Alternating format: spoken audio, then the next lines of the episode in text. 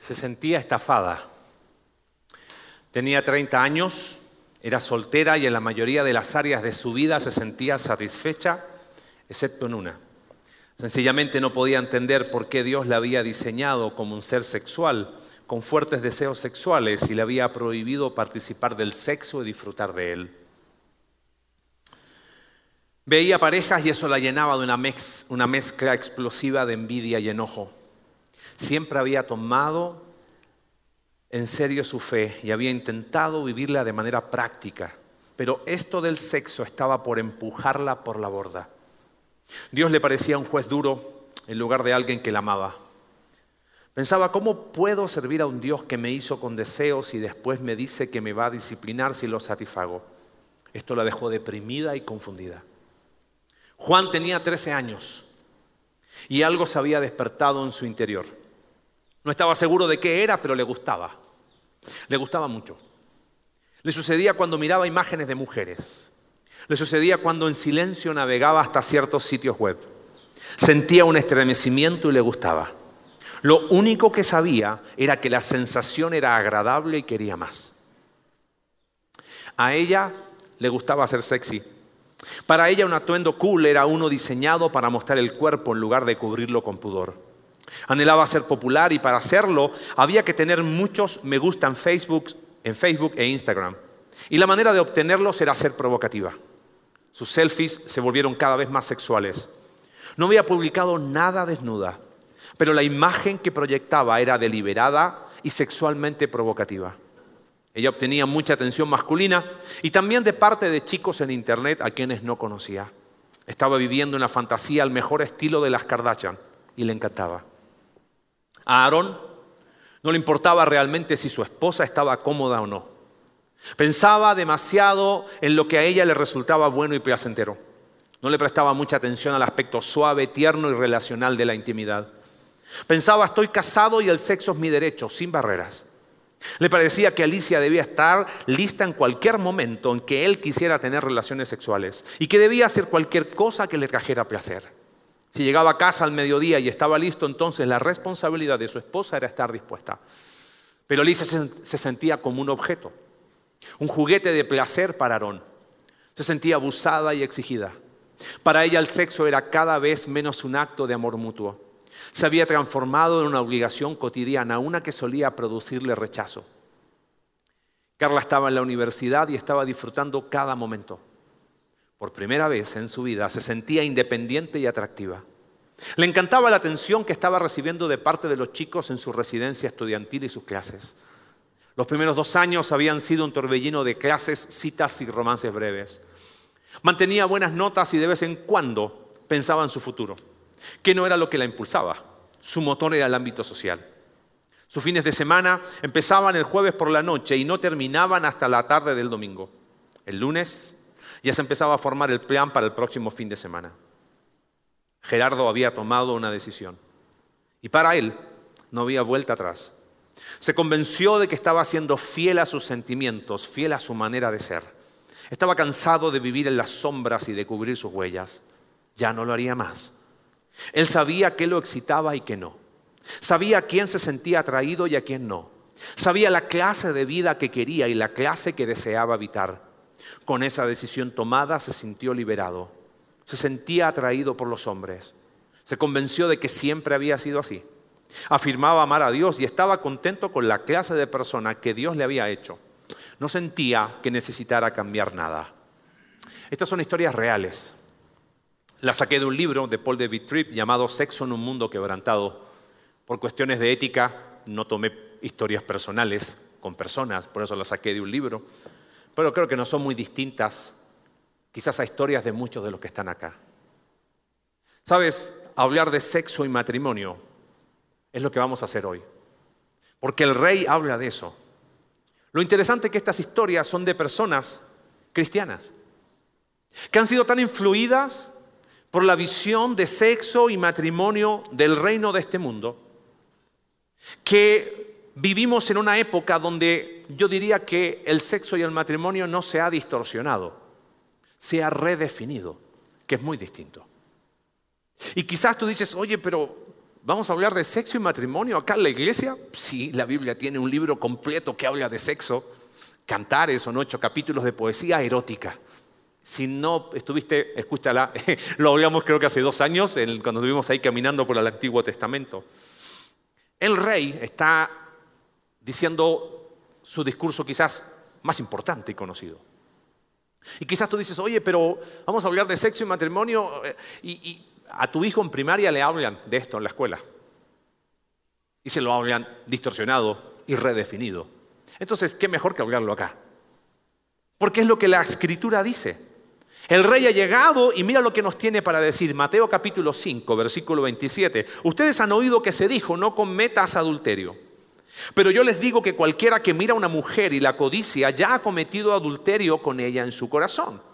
Por tanto, si tu ojo derecho te hace pecar, sácatelo y tíralo. Mas te vale perder una sola parte de tu cuerpo y no que todo él sea arrojado al infierno. Si tu mano derecha te hace pecar, córtatela y arrójala. Más te vale perder una sola parte de tu cuerpo y no que todo él vaya al infierno. Se ha dicho, el que repudia a su esposa debe darle un certificado de divorcio. Pero yo les digo que excepto en caso de inmoralidad sexual, todo el que se divorcia de su esposa la induce a cometer adulterio. Y el que se casa con la divorciada comete adulterio también. Guarda esta idea esta tarde. La visión del sexo y del matrimonio en el reino de Dios es por esencia contracorriente. Lo que acabamos de leer es lo que Jesús dijo sobre el sexo y sobre el matrimonio. Y si lo tomamos todo ese pasaje juntos y lo podemos resumir en un concepto, es que la visión que el rey propone del sexo y del matrimonio es por esencia contracorriente. Y cuando me refiero a contracorriente, no me refiero a contracultural. Por ejemplo, feminismo es contracultural y machismo también es contracultural. Todo, cualquier dicho raro hoy es contracultural. Cuando me refiero a contracorriente, es que es en dirección contraria a la mayoría de las personas. Piensa esto, estamos hablando de un discurso dado hace dos mil años atrás, donde ya había hace dos mil años una visión del sexo y del matrimonio absolutamente distorsionada. ¿Tú crees que dos mil años después va a estar mejor? Yo creo que no. Por eso es necesario hablar de esto. Y por eso quiero que te pongas por un segundo en los que escucharon el sermón del monte. Si hubieran sido mexicanos, ¿qué hubiésemos dicho? Quedé sacado de onda. ¿Cómo el rey viene a hablar de sexo y matrimonio? Se supone que este rey viene a hablarnos de cosas, ¿qué cosa? Espirituales. Y ahí es donde empezamos algo. Es que no tengo el tiempo, pero en la cultura de aquel tiempo había una división entre el cuerpo y el alma. Entonces, griegos y romanos sobre todo la influencia griega, era el cuerpo es malo. Si pecas con el cuerpo, no hay problema. Lo importante es que tú cuides tu alma. Entonces ellos decían, ah, esto es del cuerpo, no pasa nada. Había una perspectiva que podíamos separar. Si eso era así en aquel tiempo, ¿tú crees que dos mil años después ha cambiado? Ha empeorado. Un hombre que seguimos mucho con Alex, Alex N.T. Wright, dice, vivimos tiempos gnósticos. Los gnósticos dividían alma y cuerpo y no te preocupes, el cuerpo tú dale que va. Por eso Jesús habló de esto. Bueno, si la visión del sexo del matrimonio en el reino de Dios es por esencia corriente, ¿cuál es la visión? En primer lugar, versículo 27 28, la visión del sexo del matrimonio es elevada y profunda. ¿Sabes qué hace? Apunta al corazón. Claro, Jesús, fíjate lo que dice. Ustedes dijeron, han, oído que se dijo no cometas adulterio, séptimo mandamiento en Éxodo capítulo 20. Y Jesús no niega ese mandamiento, ¿te das cuenta? Lo que él hace es ir más profundo. De alguna manera Jesús tira una bomba. ¿Sabes contra qué? Contra el enfoque externo conductual. Quizás fuiste formado o sigues creyendo que cristianismo tiene que ver con conducta.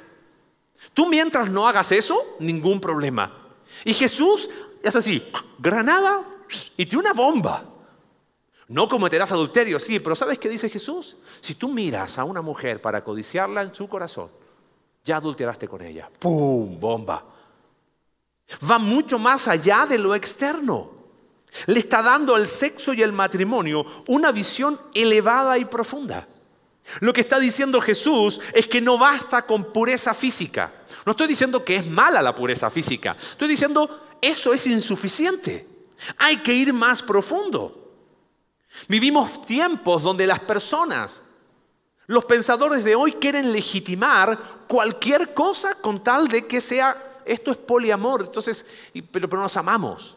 Somos cuatro y nos amamos. Y piden que la iglesia esté de acuerdo con su punto. Jesús toma el séptimo mandamiento, pero él, él va más profundo. Jesús es directo. Bajo la declaración de Jesús, ¿quién puede decir que no ha sido culpable de adulterio? Seamos honestos. ¿Quién puede decir que yo que nunca he mirado a nadie más allá de una simple mirada? Han sido semanas preparando este sermón muy intensas. ¿Por qué qué haces? Pasas por alto y, ah, no, Jesús dijo, bla, bla, bla, y nada más. Pero si nos tenemos que hacer cargo de las palabras de Jesús, tendríamos que todos decir, me declaro culpable. Confesar nuestros pecados y terminar el sermón. Porque eso es lo que dice. Aquí no hay manera de, ah, pero, Marce, es que tú no leíste bien el versículo. El versículo dice, el que, el que mira con codicia, lo que estamos hablando es de lujuria. Yo, yo no codicio, yo solo miro. ¿Sabes qué? Recordé, en mi tiempo de, adolescente, una vez escuché a un pastor en Chile decir, chilenos y mexicanos nos parecemos, ¿eh? entre broma y broma la verdad se asoma. ¿ok? Hizo un chiste de mal gusto. Y en aquel tiempo me generó ruido, pero, pero dije, ah, este hombre dijo, desde el púlpito, dijo, la primera mirada no es pecado, la segunda sí. O sea, asegúrate de tener una primera, primera mirada muy larga. Y fue como, ¡ja! ¿Sabes qué? Hace un par de semanas supe que este hombre, este pastor, si se puede llamar así, fue acusado de abuso sexual. El tiempo reveló que había. Y todo empezó años atrás. Porque el problema, dice Jesús, de tener una visión tan rebajada de sexo y matrimonio es que hay un problema en el corazón. Lujuria es mirar para alimentar el deseo sexual hacia alguien. No estamos hablando de admirar belleza. Estamos hablando de que Jesús te hace una pregunta. Miraste y ¿qué eliges ahora? Seguir mirando. Miraste y ¿qué eliges ahora? ¿Seguir alimentando la lujuria? Más que definirla, si te han mirado así, sabes lo que se siente. Te sientes ultrajada, ultrajado. Sientes que te han desnudado. Y sabes qué más que definir, tenemos que ir a lo que dice Jesús. Jesús lo que apunta es, hey, vamos al corazón. Vamos a la, a la esencia de lo que es esto. No te quedes con lo externo. Hay un problema en el corazón. Ha sido hermoso acompañar a padres que han sido capaces de hacerse cargo de los problemas que tienen sus hijos. Mira, ¿sabes qué pensaba hacer? Pensaba leer un par de letras de alguna canción del conejo malo. ¿Sabes quién es, no?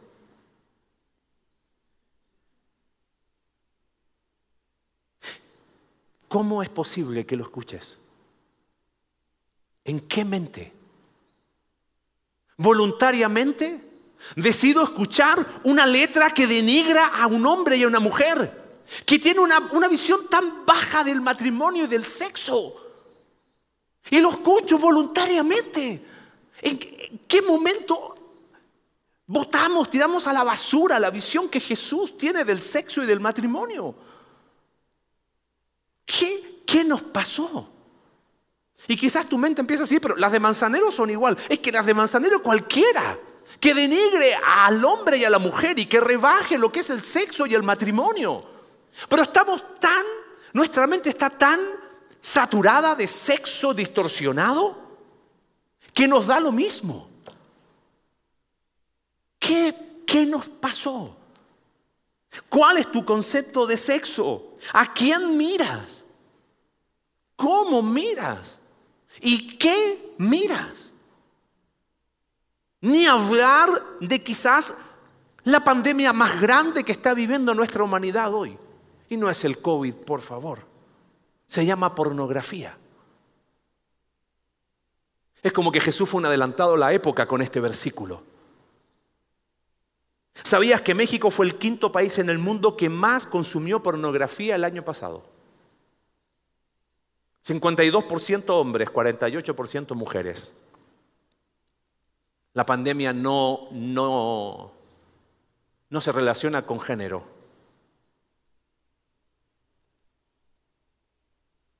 Los médicos están preocupados por el efecto que tiene la pornografía en difusiones sexuales. La neurociencia está aterrada por el efecto a nivel cerebral, los surcos cerebrales que hace el consumo de la pornografía. La psiquiatría estudia qué está pasando porque hay una correlación alta ante cuadros depresivos y uso de pornografía. Y los sociólogos dicen, estamos en una sociedad tan aislada y sabes que la ha aislado la pornografía.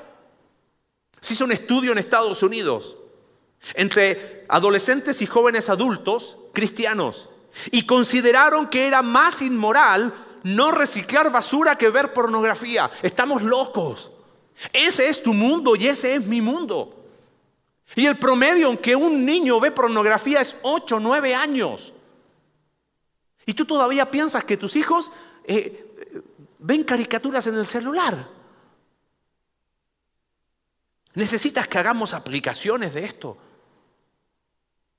O realmente lo que tenemos que hacer es orar y confesar nuestros pecados. Hace unos meses, un conocido pastor en Estados Unidos fue acusado de tener una relación inapropiada con otra mujer.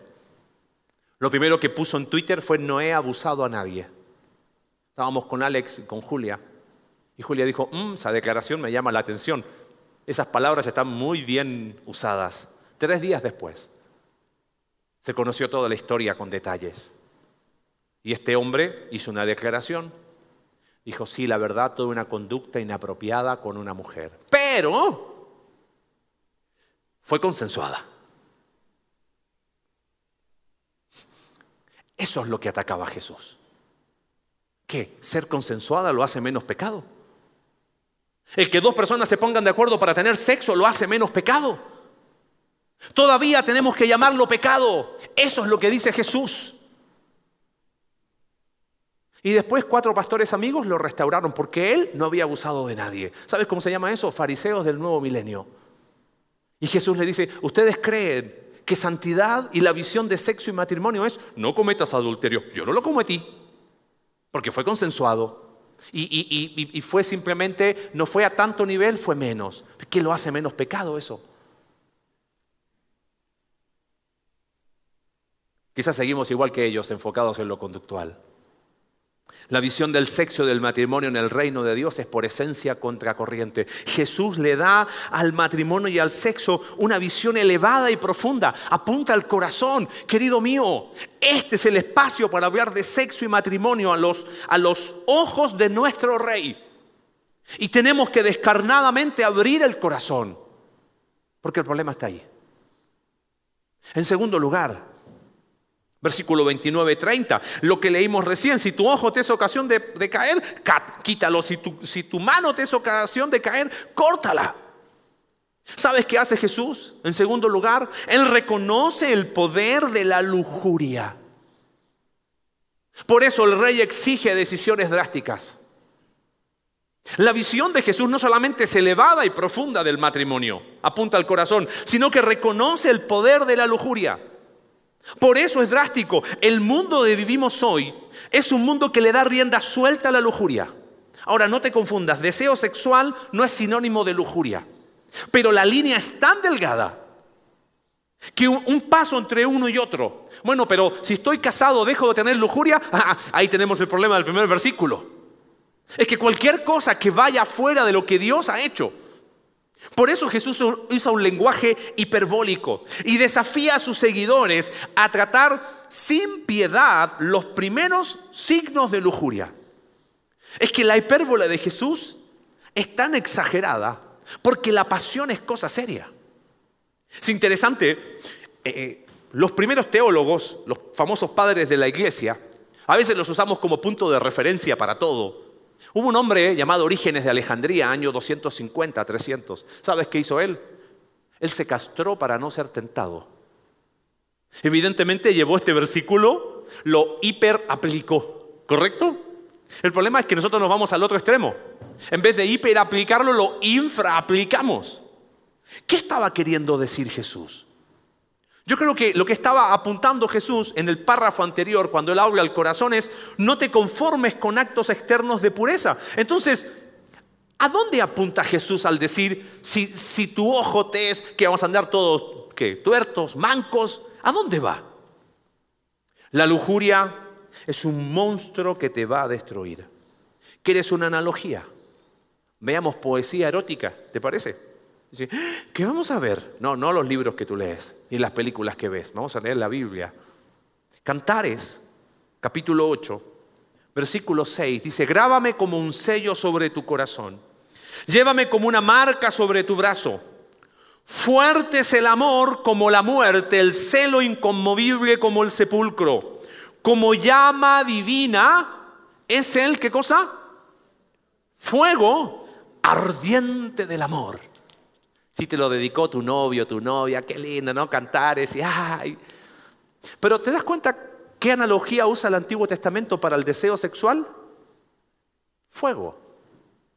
Fíjate, leo el libro de Proverbios, capítulo 26, versículo 27.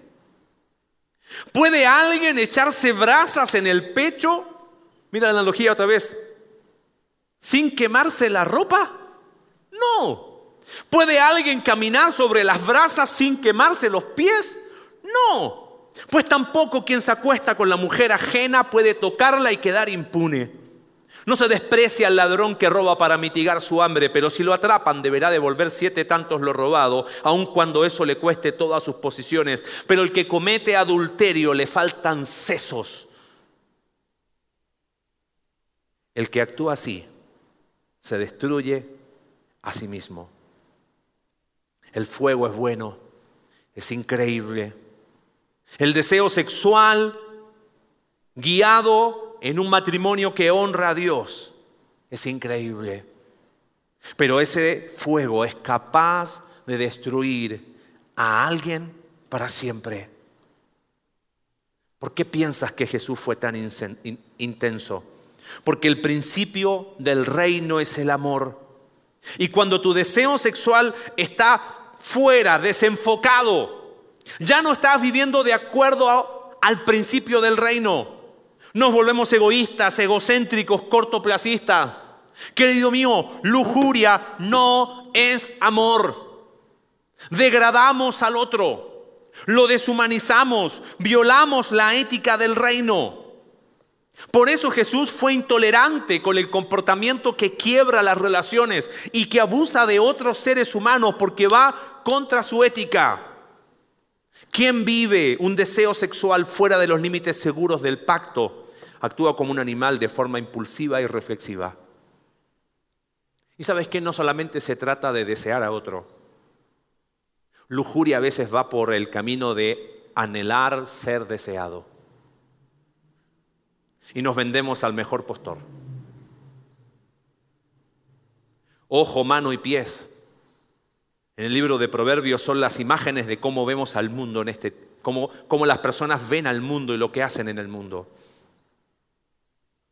Corta con eso. Te va a destruir. Eso es lo que está diciendo Jesús. Corta con eso. Es un monstruo que te va a devorar. ¿Por qué he dejado que las ideas del reino de este mundo definan lo que es mejor para ti? Corta con eso. Corta con que si yo lo siento entonces es verdad. Bueno, si sientes algo eso es real, pero eso no determina lo que es verdad. Corta con eso. Bueno, pero es solo sexo, es el cuerpo, no pasa nada. ¿Quién te dijo esa mentira? Hace dos mil años que nos vienen diciendo esa mentira y hace dos mil años neciamente la seguimos creyendo. Es un monstruo que va a comer tu alma. va a destruir tu cerebro, va a corromper tus pensamientos. Iglesia, ¿cómo terminas en la cama con alguien que no es tu esposo y tu esposa? ¿Cómo? ¡Ay, qué escándalo esta predicación! No, es la realidad. ¿Cómo terminas en la cama con alguien que no es el compañero de tu pacto? ¿Cómo? Siendo soltero y siendo soltera, decides darle una visión tan baja que casi tener sexo con tu compañero de trabajo, con tu compañero de estudio, es porque estoy aburrido o aburrida. ¿Qué nos pasó? Corta con eso. ¿Cómo termina alguien abusando de alguien? Es que el fuego es capaz de destruir todo. Te decía, he visto hombres y mujeres, padres, que han entendido este versículo y cuando han visto a sus hijos están metidos en pornografía le han ayudado, la vergüenza no los paralizó, pidieron ayuda, dijeron, ¿sabes qué? Necesitamos ayuda. Ay, qué pena, qué vergüenza, no me importa. Si Jesús está diciendo, esto es capaz de destruirte, voy a ayudar a mi hijo, voy a ayudar a mi hija. Gloria a Dios por hombres y mujeres que han entendido el corazón de este texto. No, somos mexicanos, guardamos todo debajo del tapete.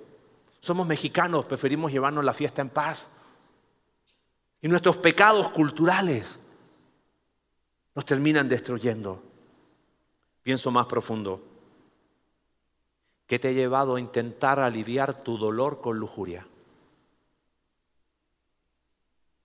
¿Qué dolor tan profundo grita tu corazón que intentas callarlo con lujuria, con la Biblia abierta, en el nombre del Rey? Deja de destruirte, por favor. La lujuria es un monstruo que te está destruyendo. Lo peor que puedes hacer es decir, a mí no me pasa. Porque todas las historias que leímos recién son historias que nos identifican de una u otra manera.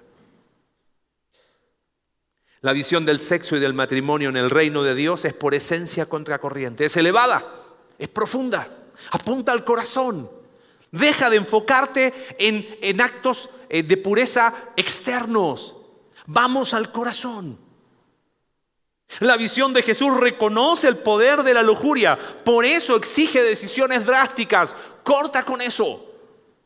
En último lugar, la visión de Jesús del sexo y del matrimonio enaltece el matrimonio como un pacto inquebrantable. ¿Sabes qué? Demanda santidad. Y mira lo que dice el versículo, ¿no? Se ha dicho, eh, el que repudia a su esposa debe darle un certificado de divorcio. Claro, en aquel tiempo había una visión tan rebajada del matrimonio que, que ni siquiera se daba divorcio, era lo dejo y me da lo mismo. Y, y, muchos aquí empiezan a ir por una perspectiva un poco distinta. Lo que hace Jesús es unir sexo y matrimonio, porque si te das cuenta, deseo sexual mal enfocado nos lleva a la lujuria. Lujuria destruye un matrimonio. Ahora, la visión del matrimonio en aquel tiempo era bastante baja, ¿no? Como para que Jesús diga esto.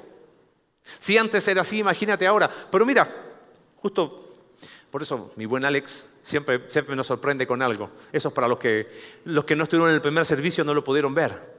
Talak, si viviéramos en India, si tú repites talak, talak, talak, es la forma en que los indios son capaces de dar divorcio a sus mujeres. Necesitan eso y nada más. Ellos pronuncian estas tres palabras y con eso, chao, se acabó. Y la crisis que tienen hoy en India a nivel de divorcio es que eh, ese triple talak ahora se lo mandan por WhatsApp. Ahora, cultura oriental. ¿Dónde Jesús habló estas palabras? En Medio Oriente. Parece que las cosas no cambiaron mucho. Ahora, volviendo al pasaje, es que el matrimonio excluye a cualquier otro por definición. Porque el matrimonio es el reflejo de lo que Dios hace con su pueblo. Por eso cuando yo minimizo el matrimonio, minimizo a Dios. Y hablo de este tema de divorcio con mucho cuidado, porque es un tema doloroso para muchos. Hay un autor que dice, esto parece una, una obviedad, pero es interesante que Jesús habla de divorcio entre dos conceptos. Deseo sexual fuera de foco, lujuria. Y después de divorcio, Vamos a hablar la próxima semana de los juramentos, de hablar siempre la verdad. Y este autor dice, si realmente entendiéramos cortar con la lujuria y poner nuestro deseo sexual donde debe ser, de la manera correcta y adecuada, porque no es solo en el matrimonio, es en el matrimonio a la manera de Dios. Y dijéramos la verdad siempre, la tasa de divorcio bajaría bastante.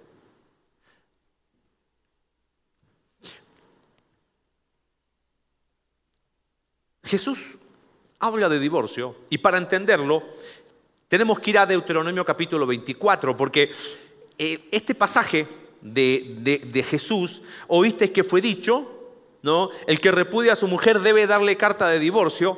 Resultaba lo siguiente, había adulterio, entonces los judíos exigían divorcio. Otros decían que no. Entonces, fíjate, te leo Deuteronomio 24.1 porque este es el contexto. Dice, si un hombre se casa con una mujer, pero luego deja de quererla por haber encontrado en ella algo, y guarda esa palabra, indecoroso, solo podrá despedirla si le entrega un certificado de divorcio. Entonces la discusión era, ¿cómo definimos indecoroso? Entonces había una escuela de un rabino que se llamaba Shammai. Y ese rabino decía, indecoroso es inmoralidad sexual, adulterio. Esa es la única causal de divorcio. Y había otro, Gilel, que era más liberal y él decía la verdad, cualquier cosa que el hombre defina como indecoroso, así como los indios, talac, talac, talac y chao, es causa de divorcio. Y en los escritos rabínicos decían, si no le, no le parecía la comida de su esposa, divorcio, era algo indecoroso. ¿Con cuál piensas que se identificó Jesús? Y que se nos dice, bueno, con Gilel jamás. Jesús iba más por Chamay, con ninguno de los dos. Esa es la visión elevada de Jesús del sexo y del matrimonio. Él va más profundo, porque los judíos, te decía, imponían el divorcio en caso de adulterio, pero Jesús no recomienda el divorcio, no lo pone como exigencia, lo pone como concesión de la gracia.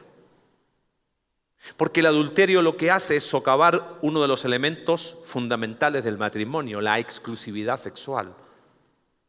Cristianos van por la vida discutiendo cuáles son las causales de divorcio. Y es como que Jesús dice, lo vamos a ver en Mateo 19, no se preocupen a profundidad. Es como que Jesús dice, me parece que se equivocaron el punto acá. Es que el matrimonio tiene una visión elevada. Hay que enaltecer el matrimonio y elevarlo a lo que es. Porque el pasaje del Deuteronomio 24 sigue. La lujuria prostituye el deseo sexual y el matrimonio. El divorcio lo degrada. Es interesante lo que hace Jesús, porque en Deuteronomio 24, permíteme volver y te leo los versículos siguientes, porque ellos discutían, primer versículo, ¿cuál es lo indecoroso? Pero mira lo que dice Jesús, leyendo, o sea, lo que dice Deuteronomio, leyéndolo, yo dije, oh, ¿Qué hay aquí? Dice, una vez que ella salga de casa. O sea, claro, los judíos se separaban como quien cambiaba camisa, ¿entiendes? Y las mujeres quedaban desprotegidas. Entonces Jesús dice, a causa de la dureza de su corazón, el divorcio termina siendo un espacio de gracia. Obviamente es un agujero en la pared que destruye todo, pero es un espacio de gracia para evitar el abandono y la desprotección y el desamparo de una mujer. Por eso era, había que darle casa, eh, carta de divorcio. Entonces, versículo 2, una vez que ella salga de la casa, podrá casarse con otro hombre. En el podcast que hacemos con Alex hablamos dos episodios de divorcio y nuevo matrimonio. Porque divorcio implica nuevo matrimonio, pero no me quiero meter ahí ahora, ¿ok? Verso 3. Si ocurre que el segundo esposo le toma aversión y también le extiende un certificado de divorcio y lo despide de su casa, o ese segundo esposo de esta mujer se muere, Mira lo que dice interesante. El primer esposo no podrá, no podrá casarse con ella de nuevo. Y dije, ¿pero por qué? O sea, si, si, yo me divorcio de mi esposa, Eh, y lo hago todo legal y ella se casa, pero después se divorcia o enviuda y digo, bueno, ahora yo quiero volver con esa que me había divorciado. Dice, no, no, no, no, no, no, no. Eso sería abominable a los ojos del Señor. ¿Y por qué? Por una sencilla razón. Lo que está diciendo Dios desde el Antiguo Testamento es que el matrimonio no es un juego. ¿Te das cuenta o no? Ese es el corazón de ese pasaje. Que el matrimonio no es un juego. Y por eso el rey cuando llega enaltece y engrandece la perspectiva del matrimonio como un pacto inquebrantable. Mientras los rabinos discutían el significado de lo indecoroso, Jesús va a la esencia de lo que Dios había dicho. El matrimonio no es un juego. Mientras el mundo discute causales válidas, Jesús va al corazón, va contracorriente. Iglesia, necesitamos elevar, enaltecer el matrimonio como lo que es. Podemos hablar las cosas sin pelos en la lengua. Dama, deja de comparar a tu marido. Por favor. Deja de compararlo. Si ya lo comparas verbalmente, ni me quiero imaginar en tu mente. Por favor, hombre, Deja las bromas estúpidas que lo único que hacen es mostrar que tu visión del matrimonio difiere de la visión del rey. Pensamos que tenemos que ser los payasos de la reunión social y hacer chistes de matrimonio, denigrando a nuestra esposa, haciéndola poner en ridículo. ¿En qué momento rebajamos la visión de nuestro patrimonio? ¿Vas a favor de la corriente ¿O has entendido lo que dice Jesús? Que la visión de sexo y matrimonio es por esencia contracorriente. Cuidemos nuestro matrimonio, es algo sagrado. Es el espacio para poder disfrutar del sexo y el deseo que Dios puso. Si vas por el camino de la lujuria, te va a destruir, dice Proverbios, y es contra su alma. Hay parejas que hace mucho tiempo dejaron de hablar de sexo, dejaron de tener sexo. No, pero es que eso, como eso es pecaminoso, lo importante es, ir a la iglesia. No, queridos. Eso es tan espiritual que Pablo dijo, dejará al hombre padre, madre, se unirá a su mujer y los dos serán una sola carne. Grande es este misterio, más yo digo esto de Cristo la iglesia. ¡Wow! Así de elevada es la visión del sexo. Y tú siendo soltero y soltera, vas a derramar tus aguas por las calles, como dice Proverbios. Necesitamos escuchar al rey. Quizás hoy necesitas tener conversaciones con tu esposo con tu esposa. Soltero necesitas tener conversaciones con Dios, con tus padres. Amigos, amigas, no guarden silencio cómplice ante el pecado sexual que está destruyendo la vida de tu amigo y de tu amiga. Eso no es ser un amigo, eso no es ser una amiga. La visión del sexo y del matrimonio en el reino de Dios es por esencia contracorriente. Leí una historia que me llamó mucho la atención. Se dice que un misionero fue a un lugar pobre, pero de esos pobres extremos. Y vio a un grupo de niños pobres ahí, que no tenían nada. Así que, conmovido, se acercó al líder de ese grupo de niños y sacó el equivalente más o menos a 10, 20 dólares y le dijo, mira, nunca has tenido tanto dinero. Estoy hablando que 20 ah, dólares no es nada, no, estoy diciendo una aldea pobre. ¿Ok? Nunca has tenido tanto dinero. Úsalo bien. Perfecto. Entonces este hombre se fue eh, al pueblo, hizo todos los deberes, sus mandados y cuando volvió por el camino vio al mismo grupo de niños gritando de alegría. Y se acercó y vaya sorpresa.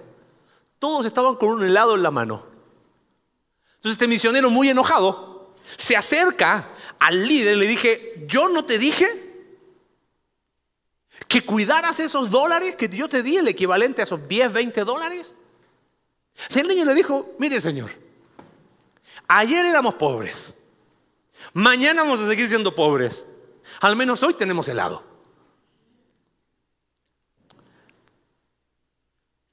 Yo creo que hay personas que piensan así en cuanto al sexo. Están tan destruidos por el pecado sexual o fueron destruidos por el pecado sexual, fueron abusados, abusadas, viviste una vida lejos de Dios y te miras y dices, yo soy pobre ayer y voy a seguir siéndolo mañana. ¿Sabes qué? Un sexo más, una noche más, un poco de pornografía. Es una raya más al tigre. Al menos tengo helado por cinco minutos. Cuando tienes problema con tu identidad como hijo de Dios, dice este autor, vivo con una mentalidad de pobreza, pero no la típica mentalidad de pobreza de esa, ah, saca rico, no, no, no, no. Una mentalidad de pobreza espiritual que nos convierte en presa fácil de la locura sexual. ¿Entiendes a dónde voy? Solo las verdaderas riquezas de Cristo podrán librarnos de las falsas riquezas del sexo. Sucio, barato y rebajado. Te puedo decir algo. Mi vida es una historia de gracia. Y estoy seguro que la de muchos acá. Iniciamos contando historias tristes. Pero sabes que quiero terminar con historias donde la gracia de Dios es capaz de perdonar y de restaurar. Cuando reconocemos que nuestra visión ha sido muy baja. Solo Cristo es capaz de protegerte y librarte de las riquezas engañosas que este mundo da a través de un sexo fuera del contexto de Dios.